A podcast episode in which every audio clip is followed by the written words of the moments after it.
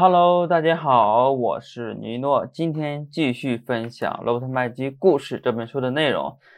今天分享的主题呢是第四章节结构与类型的一个部分，叫做精通类型。然后这部分呢主要有三个话题，第一个是尊重且精通你的类型及其常规；第二个，第二个是类型研究的方式；第三个是定位观众。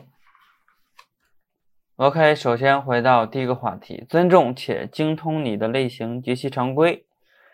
我们每个人呢，都深深的受惠于伟大的故事传统。你不但必须尊重，而且必须精通你的类型及其常规。千万不要想当然的认为你你已经看过了几部本类型的影片，便已经呃了解了。这就好比。呃，你想当然的认为你听过贝多芬的所有的九部作品，便已经会创作交响曲一样。所以说，你必须对这一形式进行研究。呃，类型评论的书籍也许会有帮助，但是很少具有现实意义，而且没有一部是非常全面的。不过，还是要博览群书，因为。它的一个价值就是我们呃需要所能得到的任何可能的帮助。然而，呃，其实最有价值的见识呢，还是来自于自我发现。没有什么能够像发掘出埋葬的宝藏那样激发人的想象力。这是一个尊重且精通你的类型及其常规的一个话题。然后，呃，第二个话题是类型常规的研究方式。呃，首先呢。列出一个与你作品相似的电影清单，无论它是成功的还是失败的。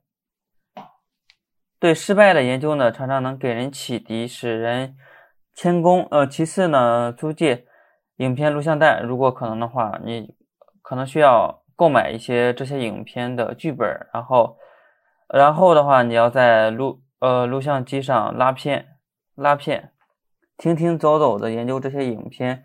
然后逐页对照剧本，将每一部影片按照背景、角色、事件和价值等成分进行细分。最后的话，你应该将这些分析逐层的摞起来，从上呃往下对其仔细研究，并问一些问题，就是首先我们这一类型的故事都是干什么的？它的时间、地点、人物和动作常规是什么？然后。呃，在你找到答案之前呢，观众总是比你要超前一步。所以说，呃，为了预期观众的预期，为了预知观众的预期，你必须精通你的类型及其常规。呃，下一个话题就是定位观众。如果如果一部影片能够得到适当的宣传推广，观众来到影院的时候都是满怀期待的。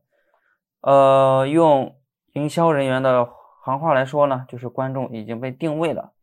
那么，定位观众它指的是什么呢？它指的是我们不想让人让人们茫然无知的来看我们的影片，不知道该期待什么，迫使我们不得不利用前二十分钟的荧幕时间来为他们提供线索，将其导向必要的故事心态。我们要让他他们在落座之后呢，便聚精。会神的表现出我们意欲满足的热切胃口，那这是一个定位观众的一个定义。呃，下面是定位的一个举例啊，就是莎士比亚，他并没有把他的戏叫做《哈姆雷特》，而是叫做《丹麦哈特》呃，丹麦王子哈姆雷特的悲剧，但他的喜剧呢，却采用了。呃，无事生非、皆大欢喜的这样的题目，于是，在环球剧院的每天下午，他的伊丽莎白时代的观众或哭或笑，或喜或悲，便已经有了一种心理定势。那么，老道的下面讲一下营销策略，就是老道的营销策略能够激发类型预期，从片名到海报，通过印刷媒体和电视广告。宣传推广的宗旨，就是要将故事类型固于观众的心灵一旦已经告诉我们观众去期待一个他们最喜欢的形式，那么我们必须履行诺言。如果我们对类型妄加改动的话，呃，进行省略或者滥用常规的话，观众一看就知道，不良的口碑呢就会出现。例如，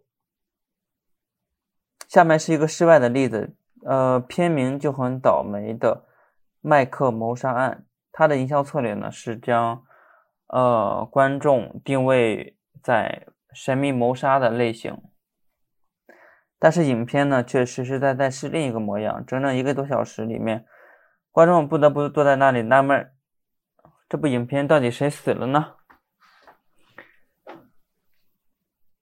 德布拉温格饰演的银行出纳员从幼稚、依赖逐渐走向成熟和自立。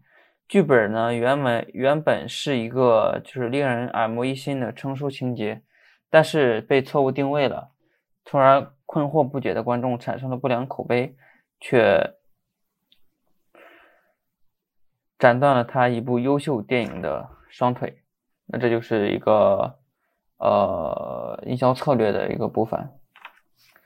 OK，我们今天的话题主要是讲了三个，第一个是尊重且精通你的类型和常规，第二个是类型研究的方式，第三个是定位观众。OK，我们下期再见，拜拜。